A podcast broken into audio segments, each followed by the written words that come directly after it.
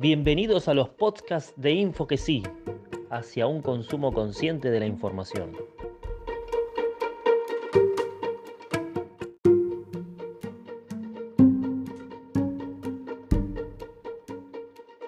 En el quinto capítulo, seguimos en diálogo con Natalia para que nos cuente más sobre el fenómeno de la fake news. ¿Cómo es el mecanismo de una noticia fake?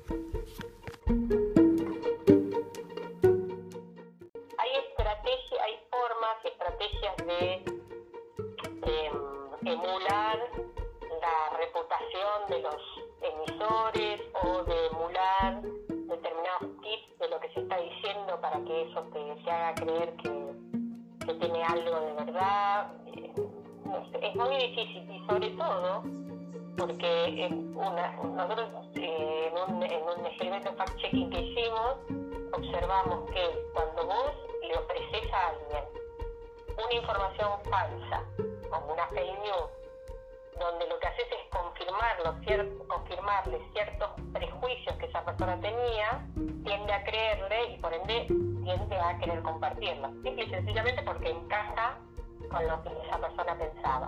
Y si vos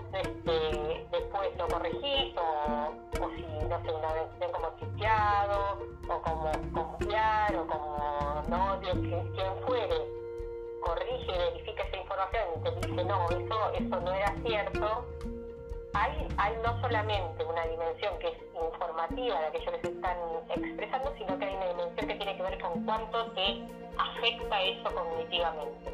O sea, vos te dan, ¿entendés? Es como una forma de, de ataque cognitivo, es decir, esto que vos estabas pensando en realidad no era así.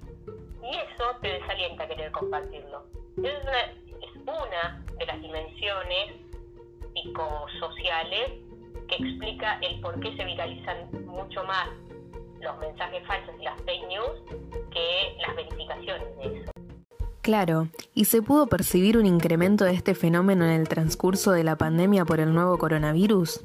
En el caso de la pandemia eh, está más vinculado a ciertas incertidumbres y la necesidad de, de llenar vacíos en la información para darnos explicaciones y certezas.